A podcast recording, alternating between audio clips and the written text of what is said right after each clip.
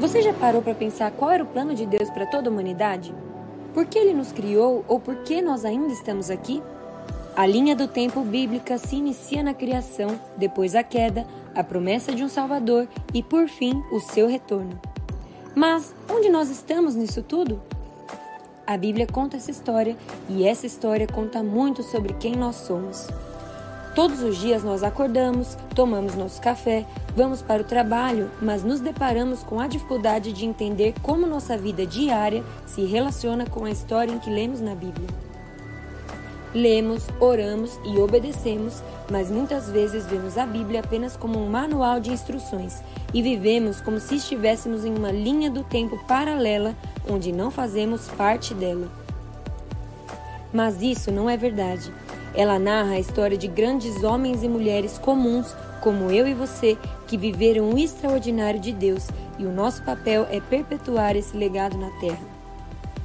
Nós somos os personagens bíblicos do nosso tempo, e nosso lugar na narrativa bíblica é anunciar o reino de Deus, pois ele não nos deu apenas um livro de leis, ele nos deu um livro que narra uma história e ela se completa com o retorno do Salvador. Bem-vindos à série Pessoas comuns vivendo histórias extraordinárias.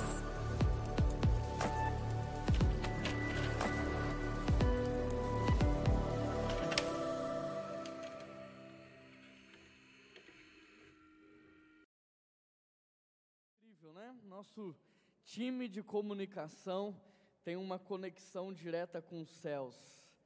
E a nossa criatividade um dia vai inspirar a cidade. Eu creio que a igreja precisa ser referência em todas as áreas e que a cidade possa aprender conosco de novo todas as coisas. Amém?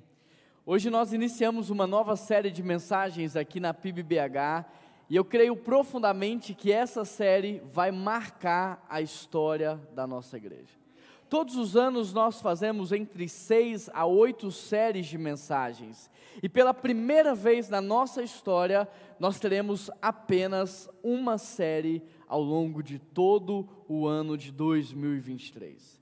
Foi muito tempo de oração, muito tempo de jejum, muito tempo buscando a Deus uma direção em relação a tudo que viria a acontecer nos próximos anos. E para quem não sabe, a nossa igreja ela tem um projeto de 49 anos para frente. São sete ciclos de sete anos. E o primeiro ciclo ele se encerra em 2025 e ele se chama enraizar. Esse é o tempo de crescermos para baixo antes de florescer. Esse é o tempo de fundamentar, é o tempo de desenvolvermos a nossa fé em Deus, a nossa crença, de fato, um relacionamento com Ele profundo. E o interessante é que quando nós olhamos para a vida das pessoas, nós percebemos o quanto as pessoas hoje não conhecem a palavra de Deus, as pessoas não conhecem a história, a narrativa. Quando você para para falar acerca de alguns personagens, alguns não sabem nem quem são. E pensando nisso, no nosso contexto, para onde nós vamos, nós entendemos que era hora de aprofundar o nosso conhecimento bíblico um pouco mais. E por causa disso, nós pensamos em uma maneira criativa de poder te ensinar a Bíblia de um jeito divertido, de um jeito alegre e de um jeito que pudesse fixar bem no seu coração. E aí nós temos chamado essa série de pessoas comuns vivendo histórias extraordinárias. E qual que é a ideia por trás dessa série? Nós vamos sair de Adão e Eva e nós vamos percorrer todos os personagens bíblicos, ou pelo menos os maiores, e dessa maneira vir contando a história da criação. A minha expectativa é que ao final desse ano ao final de 2023, você não só conheça a sua Bíblia toda, como você conheça a história dos personagens bíblicos e você conheça a narrativa, ou seja, a grande história, aquilo que o Senhor está fazendo. A cada domingo, por exemplo, nós teremos aqui um episódio, um episódio que está dentro de uma temporada, e essa temporada está dentro de uma série maior. Dá só uma olhada nesse slide para que você possa entender. Hoje, por exemplo, nós vamos partir de Adão e Eva. Adão e Eva está dentro de uma temporada que se chama O Plano. Dentro da temporada O Plano, não tem só Adão e Eva, mas muitos outros personagens que nós vamos estudar no mês de janeiro. E essa temporada está dentro de uma série maior que se chama Pessoas Comuns Vivendo o Extraordinário de Deus. Agora, eu tenho uma novidade ainda melhor para vocês. Quantos aqui gostam de novidades? No dia 29 do 1, presta atenção. No dia 29 do 1, nós faremos um lançamento aqui muito especial. A nossa editora já lançou o Devocional 2021, já lançamos o, Devocional 2022 e agora nós vamos lançar para essa série de mensagens um álbum de figurinhas, onde a cada mês nós teremos os pacotinhos de figurinha dos personagens e você vai poder comprar os pacotinhos e você vai poder colar junto com os seus filhos, junto com o seu cônjuge e você vai fixar aquele conteúdo. Essa ideia veio da Copa do Mundo, eu acho que você já imaginou. E por que que essa ideia veio? Antes da Copa do Mundo, meus filhos não sabiam nada de futebol. Comprei um álbum de figurinha para eles, como a gente sempre faz. Hoje eles sabem tudo, sabe nome de todos os times, eles conhecem todos os países, eles conhecem todos os jogadores, e eu fiquei impressionado na capacidade de absorção a partir do álbum. Então a ideia do álbum é te ajudar a fixar de uma maneira criativa ainda mais todo o conteúdo que nós temos preparado para você. Você ficou feliz? Glória a Deus por isso. Amém. Aleluia. Aqui na PIBBH nós não medimos esforços para o seu crescimento. Tudo que a gente pode fazer para incentivar o seu crescimento, nós estamos fazendo. Além de escrever os devocionais de 2022, nós começamos agora a gravar os áudios para facilitar para você quando você estiver dirigindo o seu carro, quando você estiver cozinhando, e você pode acessar então esses devocionais em áudio pelo Spotify, pelo YouTube e pelo Instagram. Nós não medimos esforços e o nosso sonho é ver você crescer. Essa é a melhor coisa que pode acontecer, é você estar cada dia mais perto e mais próximo do Senhor Jesus. Amém? Hoje nós vamos começar então falando de Adão e Eva, e para isso abra sua Bíblia comigo em Gênesis capítulo 1, verso 26. Gênesis 1, verso 26.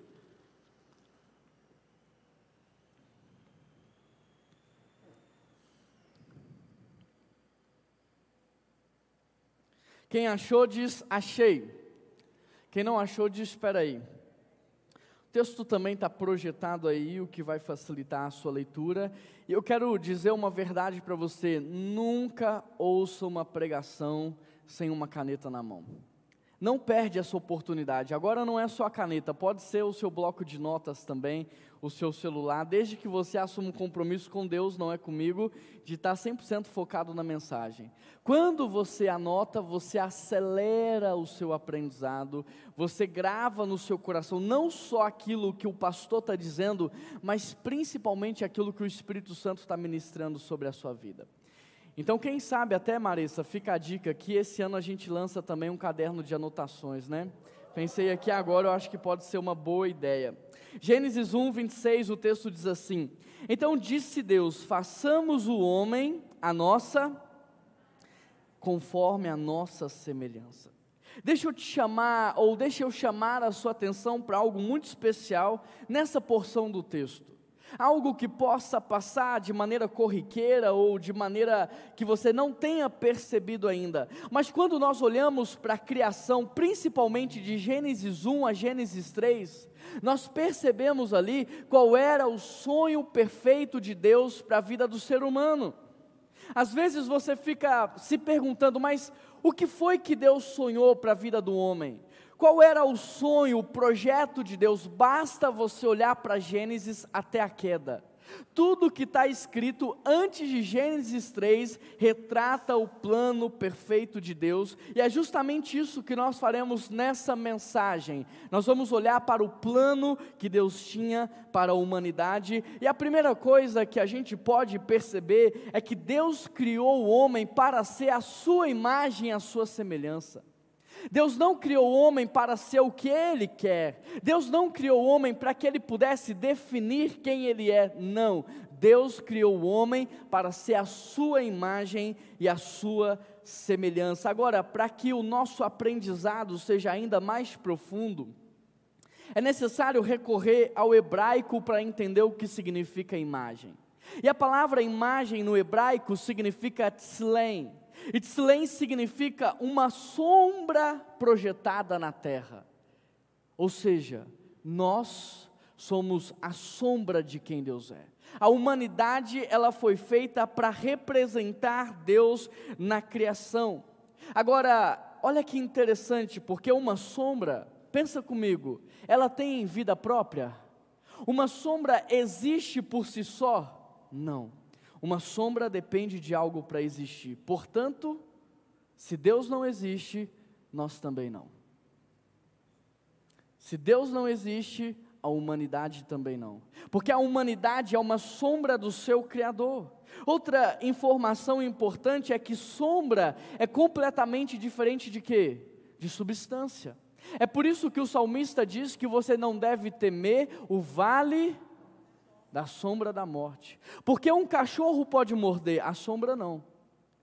Uma cobra pode te picar, a sombra da cobra não. Por isso o salmista diz: você não deve temer quando você passar pelo vale da sombra da morte, porque sombra é diferente de substância. E se nós somos a sombra de quem Deus é, então João tem razão quando ele diz: sem mim nada podeis fazer, porque vocês são uma extensão de quem eu sou, vocês me representam na terra. Agora, para não sermos apenas a sua sombra, o que, convenhamos, seria um grande privilégio, Deus também nos fez o que? A sua imagem. Porque sem a imagem, nós teríamos a mesma liberdade que uma sombra tem, nenhuma. Sem a imagem, nós seríamos tão autônomos como uma sombra é, mas porque Deus não queria isso, Ele também nos fez a sua imagem, Ele nos fez seres livres, racionais, relacionais, assim como Ele é. Que privilégio! Eu só consigo dizer uma coisa: que Deus, que Deus.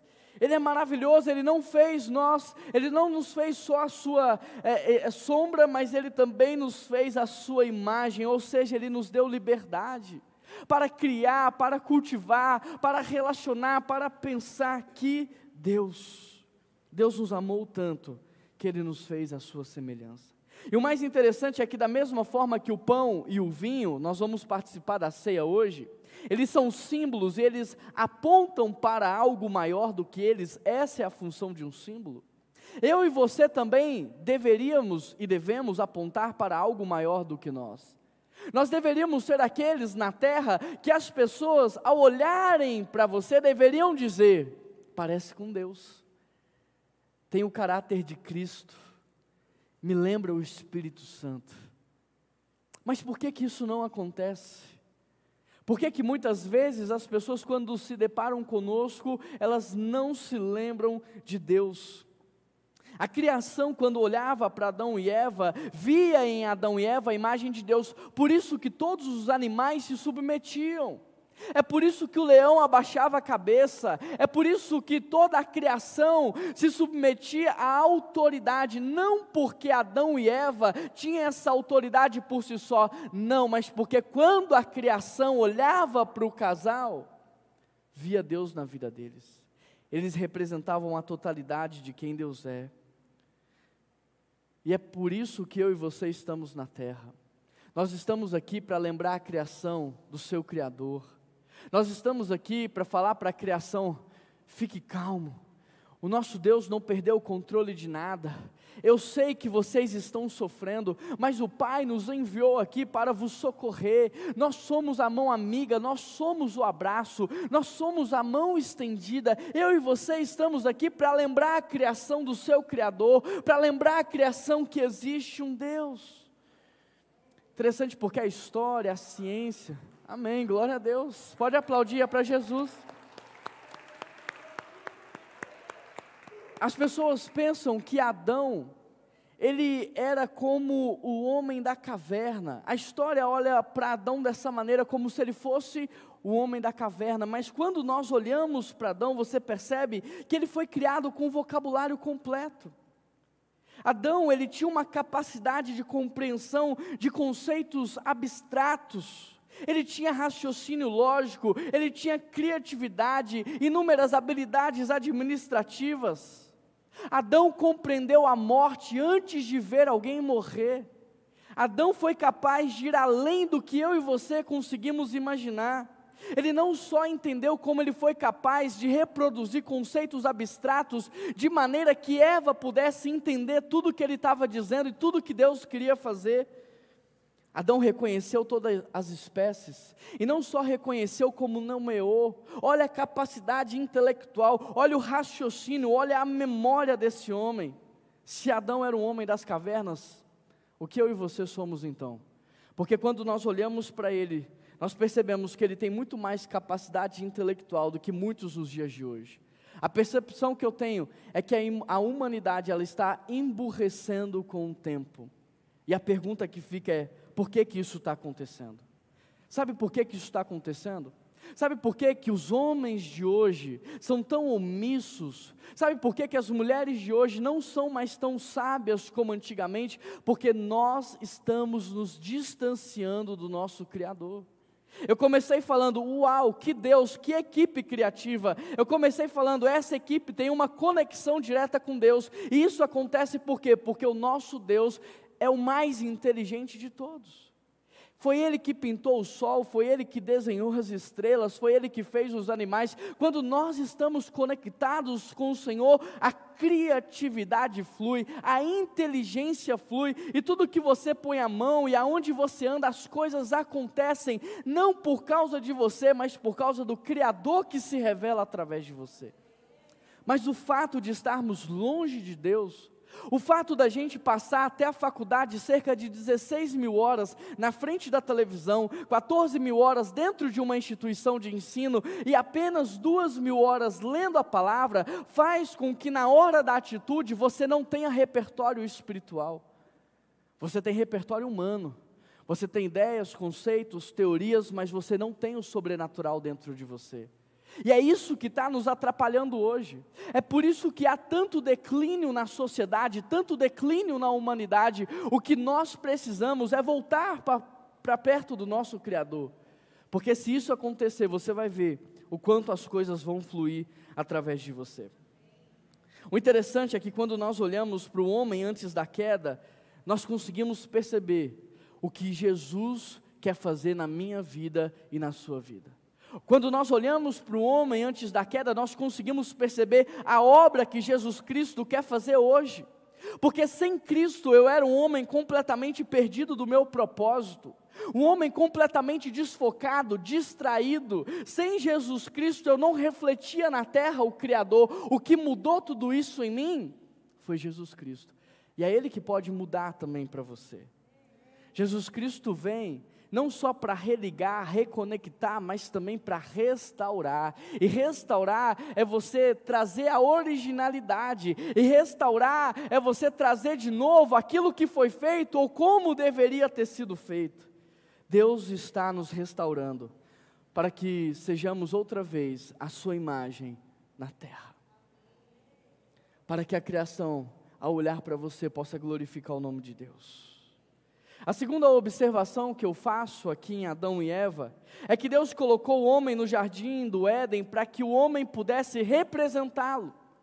Ou seja, eu não venho aqui para representar o meu reino, eu não venho aqui para representar os meus interesses. Nós não estamos aqui para representar aquilo que nós gostamos, as nossas preferências. Deus nos colocou aqui para representá-lo, portanto, não é o que eu acho melhor, não é o que eu penso que é agradável, é o que Deus quer. É o que Deus quer e ponto. É o que Deus quer fazer, é como Deus quer fazer e é o que Deus espera receber sobre isso. Agora, o texto diz em Gênesis capítulo 2, verso 15, que o Senhor Deus colocou o homem aonde? No jardim do Éden. Agora, é interessante porque quando a gente fala do Jardim do Éden, nós pensamos apenas num lugar geográfico. Nós pensamos apenas na biologia do jardim, nós pensamos apenas de maneira, sabe, visual. Mas quando a Bíblia trata o jardim do Éden, ela trata de uma maneira espiritual, de maneira que a Bíblia olha para o Éden como um portal entre o céu e a terra, um lugar de encontro, um lugar de intimidade, um lugar de comunhão perfeita. E é exatamente por isso que quando o homem peca, Deus pergunta o que para o homem? Aonde é que você está? Deus não está perguntando aonde o homem está geograficamente, porque ele sabia onde o homem estava. O que Deus está perguntando é: aonde é que você está que a gente não desfruta mais da mesma relação? Aonde é que você está que nós não temos mais a mesma intimidade? Aonde é que você está que nós não estamos mais conectados? O que foi que aconteceu? Portanto, o que nós podemos aprender aqui é que a primeira coisa que Deus tem para mim e para você não é um cônjuge, não é trabalho, não é bens materiais. A primeira coisa que Deus tem para o homem é o que? A sua presença, relacionamento. A primeira coisa que Deus sonha para a sua vida, antes que você cresça e prospere, é a presença dEle, porque sem a presença dEle você é uma imagem desfocada. Sem a presença dEle, a sua imagem não é nítida. Sem a presença dEle, a sua imagem não causa impacto algum. Então Ele está dizendo: olha, venha desfrutar de um relacionamento de intimidade, porque é isso que vai definir o peso da sua influência. Venha desfrutar de um nível de intimidade, porque é isso que vai fazer com que você tenha autoridade. Não é o seu nome, não é a sua idade, não é a sua capacitação, não é o seu currículo, mas é o quanto as pessoas me veem em você. Primeira coisa que você precisa, homem e mulher, é da presença de Deus. E eu te pergunto: você pode ser considerado um homem de Deus? Você pode ser considerada uma mulher de Deus. As pessoas, quando olham para você, elas veem Deus na sua vida. Você reflete o caráter de Cristo, você reflete o dom do Espírito Santo, que é amor, bondade, paz, mansidão, longanimidade, domínio próprio. Quando as pessoas olham para você, elas ficam constrangidas com o quanto que você transborda da presença dEle.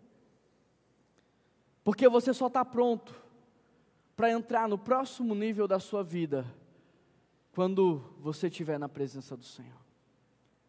Sansão ousou seguir sem Deus. E mesmo com tantas potencialidades, capacidades, dons e talentos, o homem que foi chamado para ser um juiz se transformou num palhaço. Não porque ele fazia palhaçada, mas porque todos davam risada. Ele perdeu a autoridade quando ele deixou o Senhor. Eu e você, nós não subimos aqui para nos enchermos de Deus. A gente sobe aqui para derramar Deus.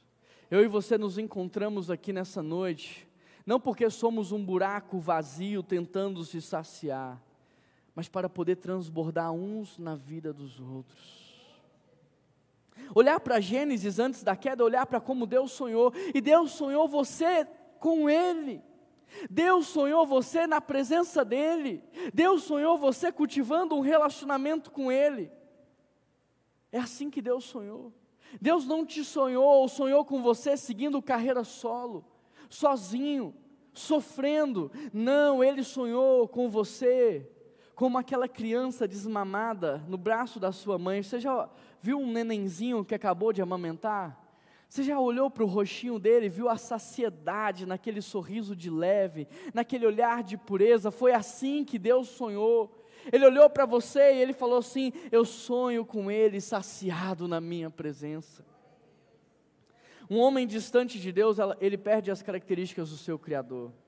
Ele fica fraco, um homem sem Deus fica sem postura. Um homem sem Deus, ele não tem atitude. Um homem sem Deus, ele é omisso, ele é lento e ele não tem resultado na vida. Você conhece um homem assim? Sabe do que ele precisa? De Deus. A melhor forma de você ajudar um homem fraco, sem atitude, lento, sem resultado, omisso, um homem que fala muito, mas faz pouco, A melhor forma de você ajudar um homem como esse é reconectando ele com o Criador. Porque ele não vai ser a minha imagem, ele precisa ser a imagem do Senhor. O que esse homem precisa é voltar para a presença de Deus. Por isso, o que nós podemos ver aqui é que sem Deus, sem Deus, a humanidade está em declínio. Por isso, o que podemos ver é que Deus, através de Jesus, Ele tem nos restaurado. Ele tem nos chamado para voltar a viver aquilo que Ele sempre sonhou. Em outras palavras, tudo que Deus mais quer é que você volte para estar com Ele. E a pergunta que eu te faço é: você está preparado para isso? Eu tenho conversado muito com a minha equipe nesses últimos dias. E eu tenho falado para eles o quanto que o Senhor tem me acordado no meio da noite, o quanto o Senhor tem incomodado o meu coração, e o quanto o Senhor tem dito assim: Juan, não fica feliz com o que vocês estão vivendo. Juan, não se acomoda com esse nível que vocês estão vivendo, eu tenho mais para vocês. Sabe, ontem eu estava entrando aqui no batistério e eu percebi uma coisa muito interessante. Quando eu coloquei o meu pé, a água estava bem quente. Quando eu afundei um pouco mais, a água estava morna. E quando eu coloquei o meu pé no último lugar, a água estava fria.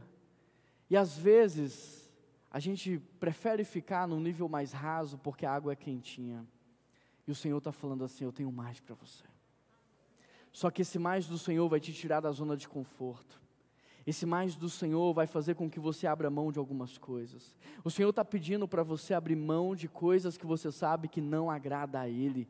O Senhor está dizendo: você precisa viver uma vida consagrada. Sabe, eu fico imaginando aquela cena quando Pedro sai do barco. Imagine que aquela era uma quarta-feira qualquer, como outras de uma semana normal. Mas aí no domingo está todo mundo na igreja. E aí uma pessoa levanta a mão e fala assim: Eu quero dar um testemunho aqui, pastor, posso?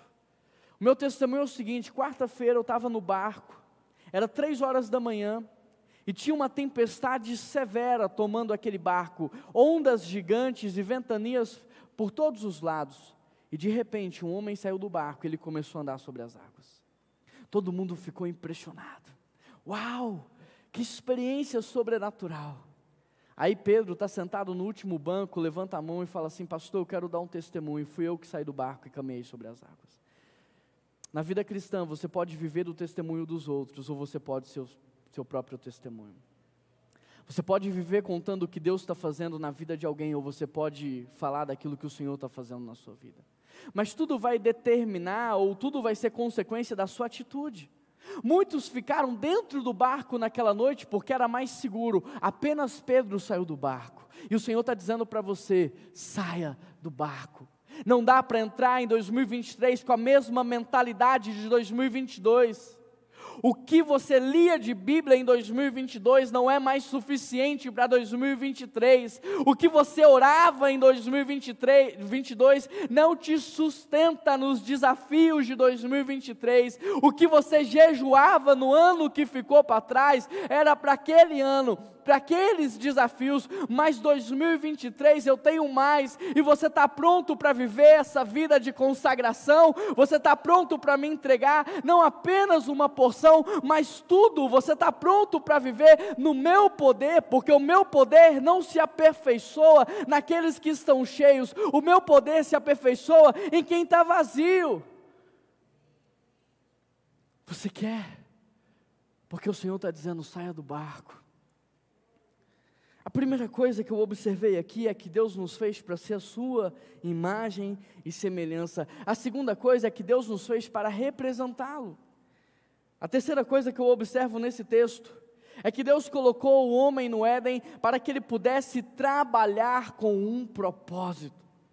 O verso 15 continua dizendo: O Senhor colocou o homem no jardim do Éden para que ele pudesse cuidar e cultivar. O Senhor não te colocou aonde você está para que você pudesse se saciar, você não está vazio. Talvez você pense que está vazio. Mas se você tem Jesus Cristo dentro de você, se você tem o Espírito Santo na sua vida, se você tem Deus, você está cheio. Se você tem Deus no seu coração, se o Espírito Santo está dentro de você, você não está carente, você está cheio. Então você não deve se mover pela falta, você não deve se mover pelo vazio, você tem que se mover pelo propósito. É por isso que Jesus, no livro de Marcos, sempre que ele operava um grande milagre, o que é que ele fazia logo depois? Ele se retirava para orar. Porque o projeto de Deus e Jesus é o nosso exemplo, é que você ande em transbordo. Mas ninguém vai andar em transbordo se não tem vida com o Pai, porque é o Pai que nos enche. Ele é o pão da vida, Ele é a água da vida. Agora, o fato de não termos uma vida de devoção faz com que estejamos vazios. E aí eu me relaciono com Daniel, mas para que ele satisfaça o vazio que há dentro de mim. Eu me relaciono com o meu cônjuge para que ele satisfaça o meu vazio. Eu me relaciono com o meu funcionário, com o meu emprego, para que eles é, me deem a droguinha do dia.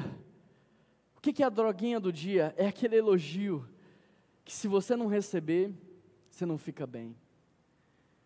É aquela palminha nas costas, você fez o seu trabalho, que se você não receber, você não fica bem. Aqueles que estão vazios, eles precisam o tempo todo, como um viciado, que alguém fique dando a droguinha do dia. Mas quem está cheio, não está buscando aplauso de homens. Quem está cheio não está buscando a aprovação das pessoas. Quem está cheio está buscando a aprovação de Deus. Quem está cheio está se movendo para dar, para entregar, para repartir, para abençoar e não para consumir. Então, se mover pelo propósito é você cuidar Deus não só criou, quando Ele fez os animais, Ele providenciou também o que os animais precisavam. Quando Ele providenciou, Ele criou a vegetação, Ele providenciou também a água. Quando Ele nos fez, Ele já havia providenciado tudo que nós precisamos. Deus não só criou, mas Ele também cuida. E Ele nos chama a cuidar. Trabalhar com um propósito é trabalhar cuidando cuidando do planeta, cuidando dos animais. A palavra do Senhor diz que a natureza geme, aguardando a revelação dos filhos de Deus. Cadê os filhos de Deus? Sabe por quê? Porque cuidar do planeta, cuidar dos mais fracos, não é pauta da esquerda, é pauta bíblica.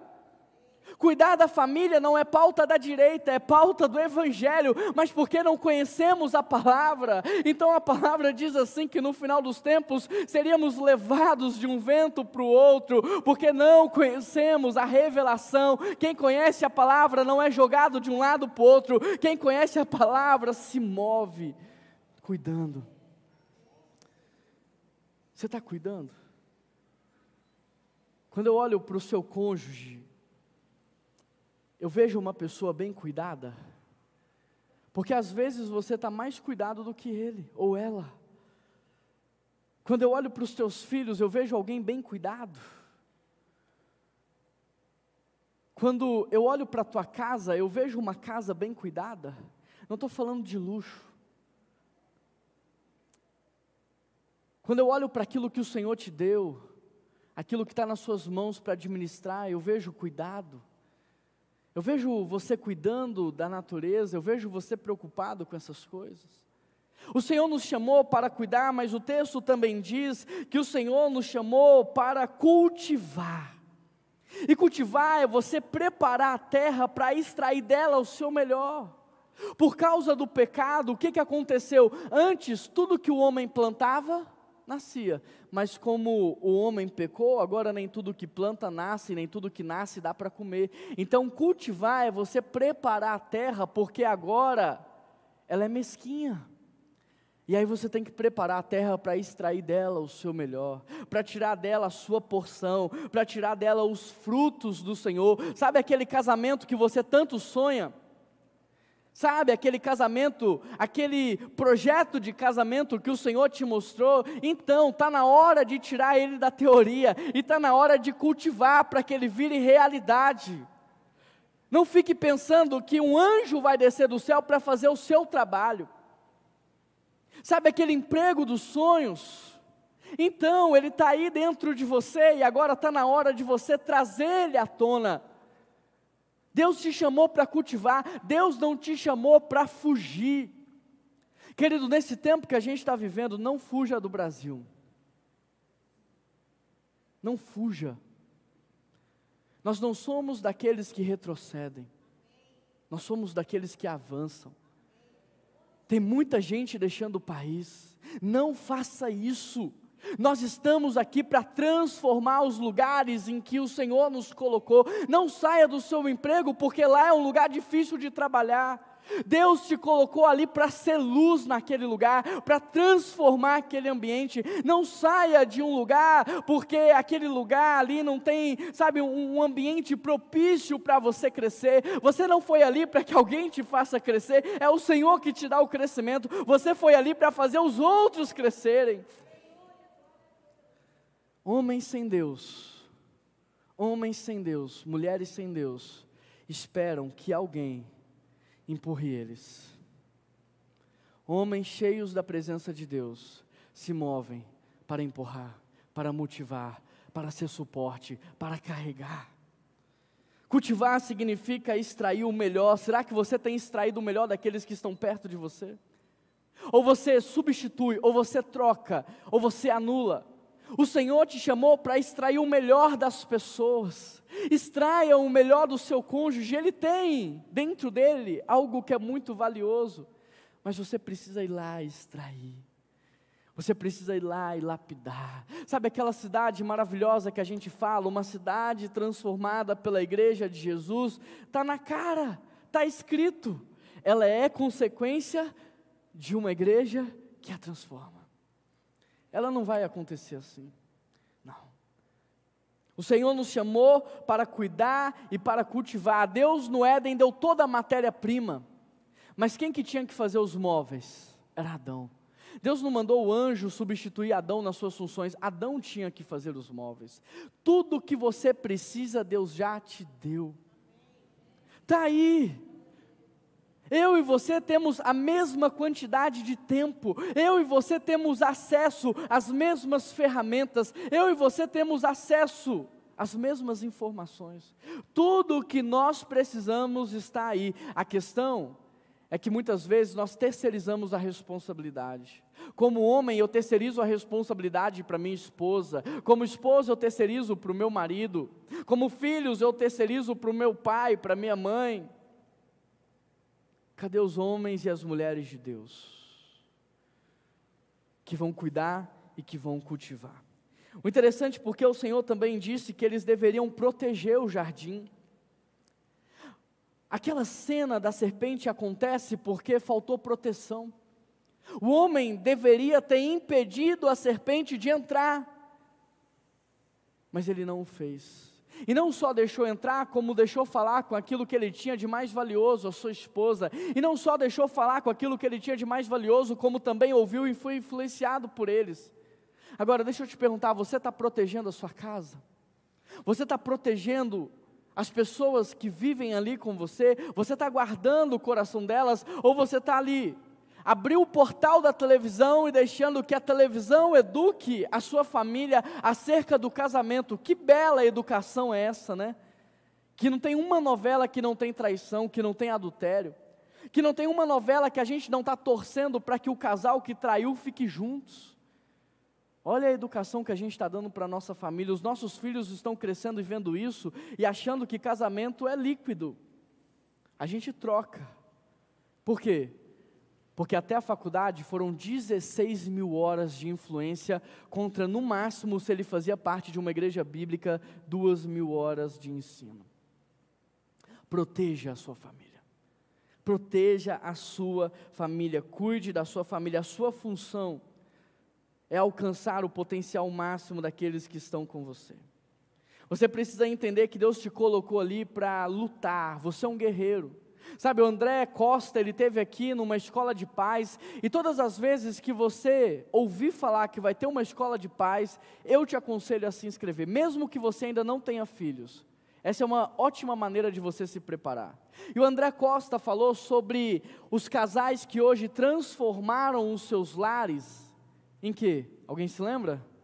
Em lugares de entretenimento é a idolatria do descanso, é a idolatria do entretenimento. O lar, que era uma escola e que tem o caráter de ensino por causa do pecado, se transformou num lugar de entretenimento. Ou seja, eu volto para casa não para ensinar a minha família, mas para me entreter, para descansar. E aí a, a cena de muitas famílias é o que? A mãe com o celular, o pai no sofá na televisão e os filhos no quarto com videogame. É por isso que está acontecendo tanta coisa.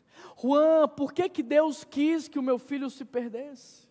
Por que, que Deus quis que o meu casamento acabasse? Então, se você conhece a palavra, se você estuda a palavra, você vai descobrir que Deus não queria.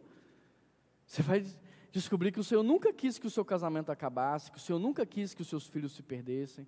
E é por isso que lá em Deuteronômio ele falou o que? Ensina a tempo e a fora de tempo, escreve nos umbrais da porta, marca o coração dos seus filhos com a palavra de Deus. É por isso que lá em Gálatas em Efésios ele diz: maridos morram pelas suas esposas para santificá-las, esposas se entreguem pelos seus maridos. Ele está dizendo: homens amem as suas esposas como Cristo amou a igreja, e esposas se entreguem ao seu marido.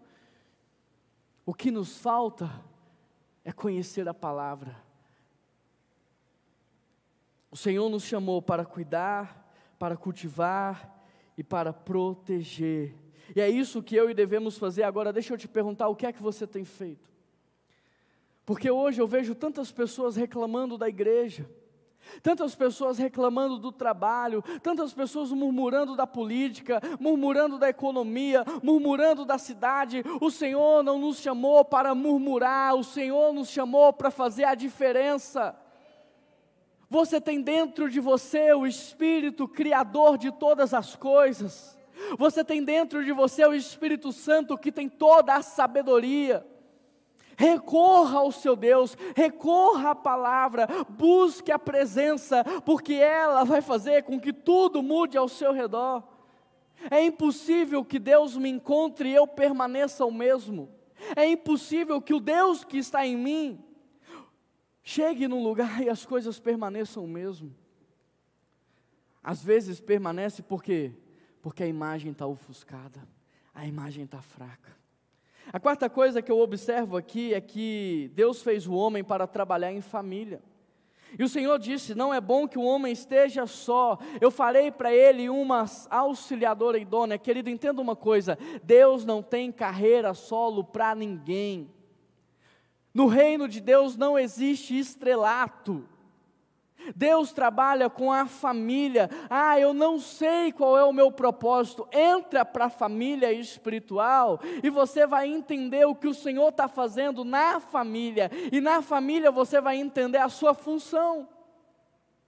Enquanto você não tem uma família espiritual, você talvez vai ficar perdido, mas quando você entra numa família, você percebe que a família tem uma identidade. Por exemplo, quando eu nasci, eu recebi um nome um sobrenome, uma identidade. A minha família estava indo em uma direção. E hoje eu estou aqui por causa da direção da família em que eu fui inserido. Entra para a família espiritual. Quando a gente fala assim, olha, preenche o cartão conexão, se conecta, vem no café, vem na classe de integração, isso não vai mudar a minha vida. Isso vai mudar a sua. Se permita ser conhecido, dá passos de fé, se entregue. Isso não muda a minha vida, isso vai mudar a sua vida. Deus nos fez para trabalhar em família. A Bíblia está dizendo aqui: não é bom que o homem viva só. E em cima desse texto, a pergunta que eu faço é: de que homem que a Bíblia está falando? De que homem? Porque vamos recapitular o processo da criação. Deus deu ao homem primeiro o que? A sua presença. Depois Deus mandou o homem trabalhar movido por um propósito, que significa trabalhar cuidando, cultivando e protegendo. Deus deu para o homem a sua palavra e mandou ele direcionar sua esposa. Não foi Deus que falou com Eva, foi Adão.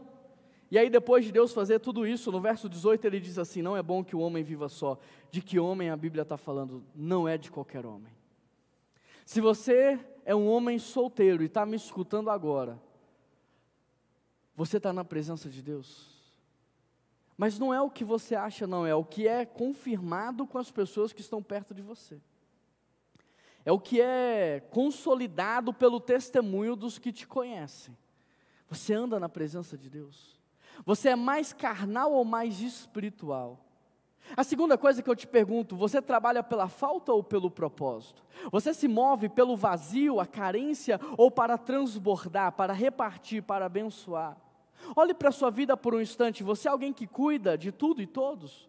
Você é alguém que cultiva o melhor em todos os lugares aonde você está? Você é alguém que protege os mais fracos? Quando eu paro para escutar o que você está falando, o que é que eu ouço?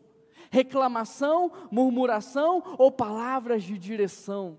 Quando eu paro para te escutar, o que é que ecoa do teu coração? Palavras de sabedoria, palavras abençoadoras, ou vitimismo, terceirização da culpa? Porque a Bíblia não está falando de todo homem. Mulher, você que está solteira, preste atenção. Não olhe a beleza, a beleza passa. Aquela, quando me conheceu, eu era lindo. Hoje, olha o que aqui eu sou. Olha o Augusto. Eu só não fico mais triste porque o Augusto sentou no primeiro banco hoje aqui. A gente brinca com quem a gente tem mais intimidade. A gente tem muita intimidade, mas cabelo a gente tem pouco. Está caindo tudo agora. A beleza passa. Não olha para a beleza. Olha se ele está na presença de Deus. Sabe por que um coração alegre formoseia um rosto? Olha se ele está na presença de Deus, olha se ele tem propósito, olha se ele cuida, cultiva e protege, porque se você encontrar um homem que não está na presença de Deus, se você encontrar um homem que tem um vazio dentro de si, um homem carente, ele vai pegar você e ele vai te transformar na mãe dele. Homens longe da presença de Deus não edificam uma esposa, transformam mulheres em suas mães. O que nós precisamos entender é que a mulher auxiliadora não foi feita para qualquer homem. Um homem que não está na presença de Deus pode destruir a vida dessa mulher. A mulher auxiliadora que Deus fez é um presente, é uma joia rara. A mulher auxiliadora é uma bênção de Deus e ela é um presente para um filho seu.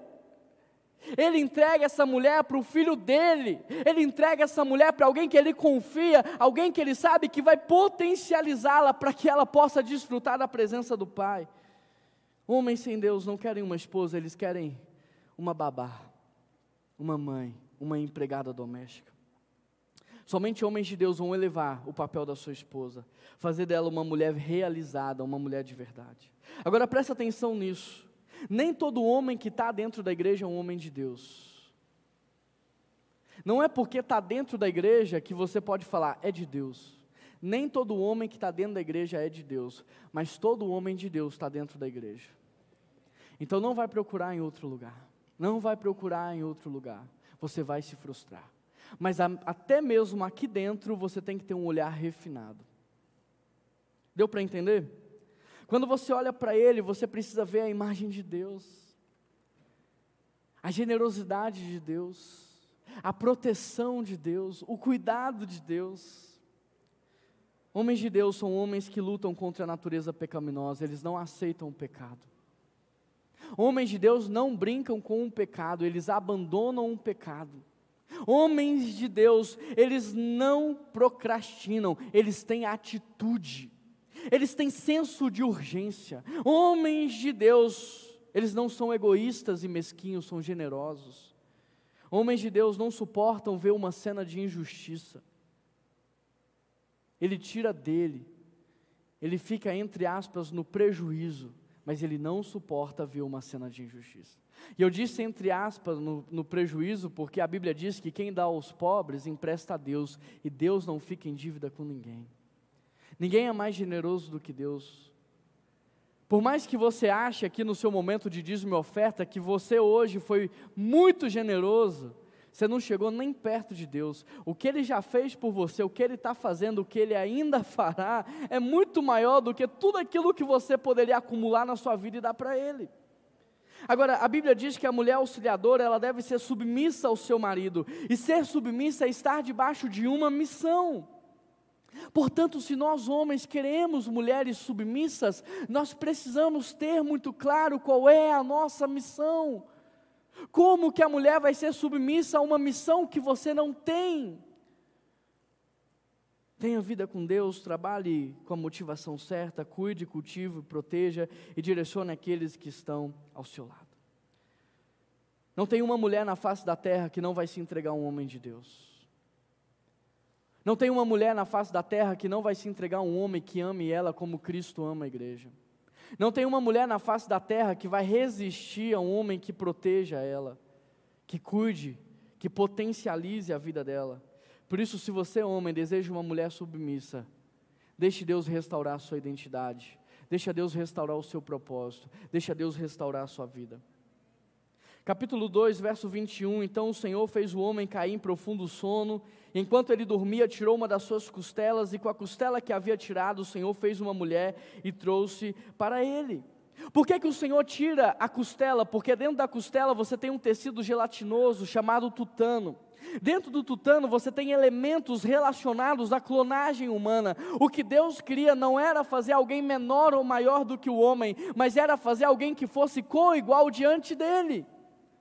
Porque essa mulher que o Senhor está fazendo, ela não é uma mulher que vai ficar longe do que Deus quer fazer, não. Deus também fez essa mulher para estar na presença dEle. Deus também fez essa mulher para cuidar, cultivar e proteger. Deus também fez essa mulher para que ela tivesse palavras de sabedoria. Deus fez essa mulher para que ela tivesse lado a lado com o seu marido, fazendo exatamente aquilo que ele está fazendo.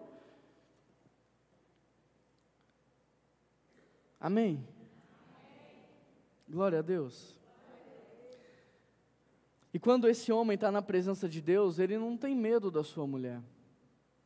Ele não está competindo com ela. Não são dois times, é um time só. Não são duas direções, é uma direção só. Eles estão cooperando, aumentando a velocidade e ganhando mais resultado. É isso que está acontecendo. É isso que o Senhor quer fazer no seu casamento, amém? É isso que o Senhor tem para você. Hoje, querido, as famílias, cada um caminha para um lado diferente. No passado era assim: o cara era fazendeiro, toda a família dele trabalhava na fazenda. O que acontecia? Esse cara que tinha um pedaço de terra comprava outro, comprava outro, comprava outro, e quando ele morria, ele tinha uma grande herança para repartir com os seus. Hoje, o marido vai para uma direção, a mulher vai para outra direção, cada filho para uma direção, e ao invés de unir forças, eles estão fracos, não tem resultado, e talvez essa é a primeira geração que a gente está vendo que não tem o que repartir. Deus trabalha com famílias, Deus trabalha com famílias, e é isso que o Senhor tem para você. Ele quer fortalecer o seu casamento, Ele quer fortalecer a sua família, Ele quer fortalecer a sua casa, Ele quer mudar a vida que você está levando. O Senhor não está satisfeito, porque Ele está dizendo: Eu tenho mais. Você acha que está bom, você não conhece o próximo nível, não fica aí, vem, eu tenho mais para o seu casamento. O seu casamento não tem que piorar a cada ano, ou não tem que ficar na linha estática, não, a tendência é ele melhorar. Hoje, quando nós temos os nossos filhos na primeira infância, é aquele amor, é aquele grude, é aquela conexão gostosa, e a gente se acostumou com a ideia de que com o passar do tempo, a gente vai deixando de ser amigo dos nossos filhos. A gente se acostumou com a ideia de que é normal essa distância, é normal esse abismo. Isso não é normal. É por isso que no final dos tempos, o que, que aconteceria? O coração dos pais se converteria ao coração dos filhos e dos filhos aos pais. A ideia é que a cada ano a sua amizade, a sua intimidade, a sua comunhão, o seu relacionamento seja cada vez mais forte e genuíno. O que a Bíblia diz é para cortar o que? A dependência. E não a amizade. A gente confundiu cortar a dependência com a amizade. Para casar, a Bíblia diz que é necessário deixar pai e mãe. E deixar pai e mãe requer maturidade espiritual, emocional e financeira. É isso que a Bíblia está falando. Olha, depois que você casar, não dependa espiritualmente do seu pai e sua mãe. Não é mais a oração deles, agora é a oração de vocês, casal. Não é mais o emocional deles, agora é a saúde emocional de vocês. E agora é vocês bancando a vida de vocês. É isso que a Bíblia está dizendo. Mas ela não disse que era para deixar de ser amigo. Ela não disse que era para não conviver. Ela não disse que não é para não para ter comunhão. Então não se acostume com isso. Se está assim, o Senhor quer mudar isso e vai começar hoje, porque a palavra de revelação está alcançando o seu coração. O que faz um casamento não funcionar é a ausência de Deus. O que faz a relação entre pais e filhos não funcionar é a ausência de Deus. Em primeiro lugar, Deus criou o homem para ser a sua imagem e semelhança. Em segundo lugar, Deus criou o homem para representá-lo na criação. Em terceiro lugar, Deus fez o homem para se mover com um propósito. Em quarto lugar, Deus fez o homem para trabalhar em família. E em quinto lugar, a quinta coisa que nós podemos observar é que Deus fez o homem para crescer e multiplicar. E Deus abençoou e disse: sejam férteis e multipliquem. Deus não falou, é até aqui. Deus não falou, até aqui está bom. Deus falou assim: olha, cresçam e multipliquem. Tudo que é saudável cresce e multiplica. Quando para de crescer, está doente, tem que levar no médico. Tudo que é saudável cresce e multiplica. Quando uma árvore para de frutificar, ela está doente. Nós não fomos feitos para multiplicar até a média. Eu e você não fomos feitos para multiplicar até aquilo que a gente acha que é o suficiente. Eu e você fomos feitos para multiplicar tudo aquilo que o Senhor confiar nas nossas mãos. É por isso que a Bíblia diz que os filhos são como flechas. Meus avós tiveram dez flechas. Hoje a gente está diminuindo as nossas flechas. Jesus ele conta uma parábola, ele diz que o Senhor iria embora, chamaria os seus funcionários, repartiria ali uma quantia de valor e que um dia ele voltaria para que os funcionários prestassem contas daquilo que eles fizeram com o valor que eles receberam. E aí Jesus está fazendo uma analogia com esse período em que ele foi, mas que ele dotou a igreja e as pessoas de dons e talentos. E ele está dizendo: um dia eu vou voltar e você vai me dizer o que você fez com o que você recebeu. E a gente pensa que manter é fidelidade, porque muitos servos eles pegaram aquilo que o Senhor deu e manteve em segurança, protegido. E esses foram chamados de servos infiéis. O servo fiel é o que multiplicou. O servo fiel é o que trabalhou, o servo fiel é o que foi além. Nós somos feitos para crescer e multiplicar. Ah, até aqui está bom, Juan, minha espiritualidade. Não, você pode conhecer mais a Deus. Juan, o que eu sei de Bíblia é suficiente. Não é, tem mais do Senhor para você. Todas as vezes que eu leio um texto, o Senhor me fala algo novo, porque a Bíblia é viva e eficaz e mais penetrante do que uma espada de dois gumes. Ela não volta vazia sem antes cumprir o seu propósito. Ah, eu já cheguei no máximo da minha profissão. Não, você pode influenciar mais você pode impactar mais, você pode abençoar mais. Eu estou aqui para te dizer: você pode mais. Apenas continua, apenas olhe para frente, apenas busque o Senhor, porque é Ele que vai colocando essas sementes da multiplicação dentro de você. O seu casamento está bom, pode ser melhor ainda. Os seus filhos estão saudáveis, podem ficar melhor ainda. Não seja medíocre, não seja mediano esse é o grande problema da nossa sociedade hoje. A gente faz tudo meia boca. A gente não é excelente em nada do que a gente faz. O Senhor tem mais para você. Observe que a bênção do Senhor tem a ver com o trabalho. E o trabalho tem a ver com a missão, e a missão tem a ver com a multiplicação. O trabalho do homem não é apenas uma maneira de ganhar o pão, é uma maneira de mudar o mundo. O trabalho do homem não é apenas uma maneira de ganhar o pão, é uma maneira de transformar o mundo. Você só está ganhando o pão ou você está transformando o mundo? Se você só ganha o pão, você está trabalhando pela proposta. E o Senhor está te chamando para trabalhar pelo propósito. O nosso trabalho na terra é uma maneira de expandir o reino de Deus. É por isso que antes de Deus mandar o homem trabalhar, Ele primeiro deu a sua presença para o homem. Porque sem a sua presença o homem trabalharia pela falta, mas pela presença, com a presença e na presença, o reino seria expandido. Jesus, em três anos, dividiu a história da humanidade. Jesus, em três anos, impactou o mundo como nenhum outro homem jamais foi capaz de fazer. E ele disse o que? Eu só faço por causa do Pai. Jesus falou para os seus discípulos assim: quando eu for, vocês farão o que? Obras ainda maiores. Se fosse eu nesse momento, eu ia fazer várias perguntas para Jesus. Jesus, como assim? O que o Senhor quer dizer? O Senhor ressuscitou os mortos. O Senhor andou sobre as águas, o Senhor multiplicou o pão. Então, antes de ir embora, faz o seguinte: vamos fazer aqui uma imersão. Como multiplicar o pão em sete passos? Vamos fazer aqui um curso rápido. Como ressuscitar os mortos? Arrasta para cima.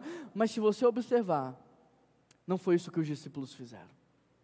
Quando Jesus falou isso para os discípulos, vocês farão obras ainda maiores. A única coisa que os discípulos pediram para Jesus é o que?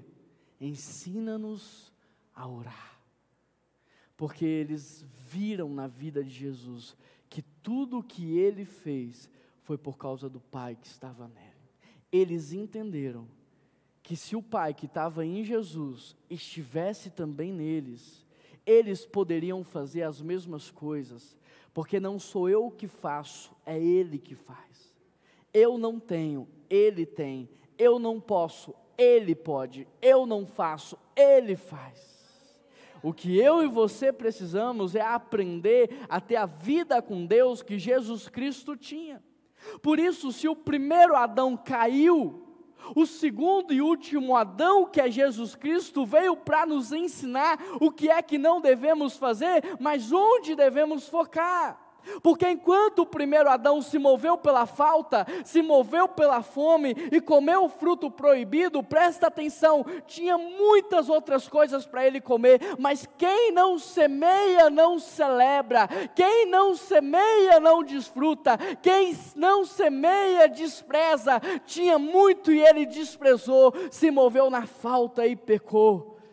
Então o segundo Adão veio para se esvaziar abriu mão da sua glória, veio para servir, veio para repartir, veio para abençoar e veio para semear nas nossas vidas uma palavra de salvação, de vida, abundância. Sabe o que eu e você precisamos hoje? Nós precisamos ter a vida com Deus que o próprio Filho tem. Então Deus os abençoou e disse: Sejam férteis e multipliquem-se. O que precisamos entender é que Deus não trabalha com indivíduos, Deus trabalha com famílias, e uma vez que a família está unida na mesma direção, essa família vai crescer, essa família vai prosperar, essa família vai multiplicar, essa família vai influenciar. É isso que o Senhor tem para a sua descendência, é isso que o Senhor tem para a sua geração. Se o alcoolismo te perseguiu até aqui, rompe com ele, não mais. Se as drogas chegaram até a sua geração, rompe, rompe, não permita que esse ciclo repita nas próximas gerações. Se a ganância chegou até você, rompe com isso. O que o Senhor tem para a sua geração e para a descendência são homens e mulheres cheios da sua presença, homens e mulheres que vão transformar o mundo. Você recebe isso? Da mesma forma que Adão e Eva eram responsáveis pela criação, repare que Caim e Abel também. Da mesma forma que Deus colocou Adão e Eva como pais da humanidade para dominar a criação, esse também era o papel de Caim e Adão. Caim cuidava da terra, Abel cuidava dos animais. Deus é lindo em tudo que faz.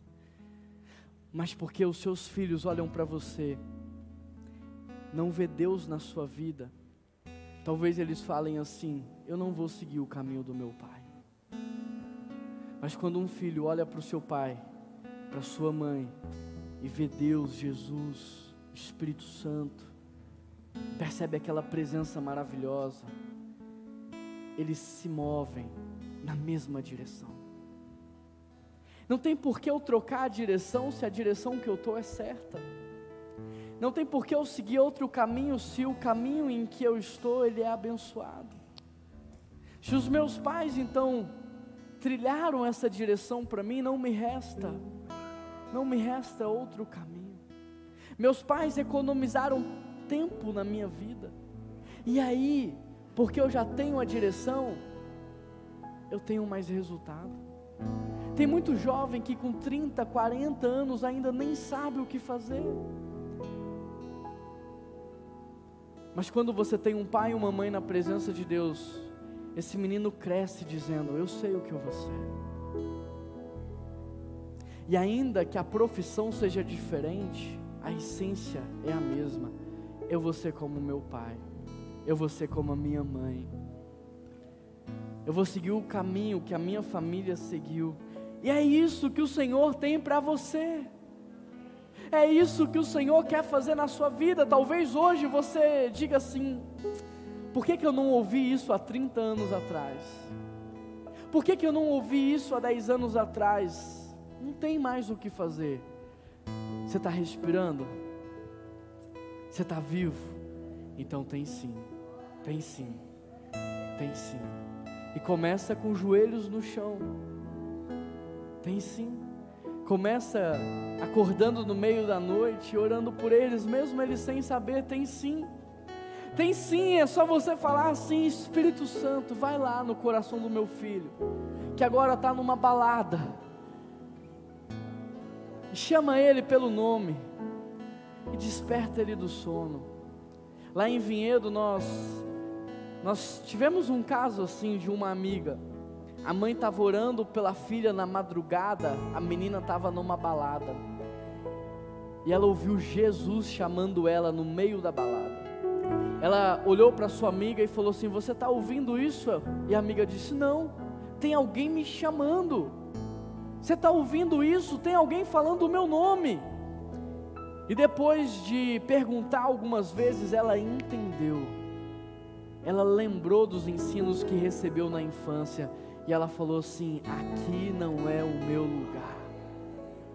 Tem sim, porque Deus é com você. Tem sim. Tem sim, porque Deus quer fazer. Tem sim. Tem sim, porque quando Deus quer fazer, Ele encontra um casal rendido aos seus pés. Não há sobrenatural que Deus não faça. O plano de Deus para a humanidade é que a humanidade represente na terra quem Ele é é que a humanidade trabalhe com um propósito de cuidar, cultivar e proteger. É que a humanidade aprenda a partir da família biológica o que é uma família espiritual e viva nessa família que é real e que é eterna. E que essa família biológica e espiritual, nessa intercessão, cresça, multiplique, influenciando e abençoando uma geração. Por conta do pecado, Adão deixou de representar. A criação deixou de se submeter. E as coisas entraram num grande declínio. Eles se moveram pela falta, e aí Caim, vendo que Deus aceitou Abel e não ele, está vazio, mata o irmão. Perde a família, não cumpre o seu propósito. Aí vem Jesus, como substituto de Adão representar o Pai na terra. Ele veio com um propósito: o propósito de te fazer filho, filha por adoção, o propósito de restaurar todas as coisas e trazer de novo a família espiritual, a família que não recua, a família que avança, a família que faz a diferença. E é isso que hoje nós somos. Não por causa de você e nem por causa de mim, mas por causa do Espírito Santo que está aqui. Como é que está o seu coração nessa noite? Deus falou com você? Então fique de pé nesse momento. Eu quero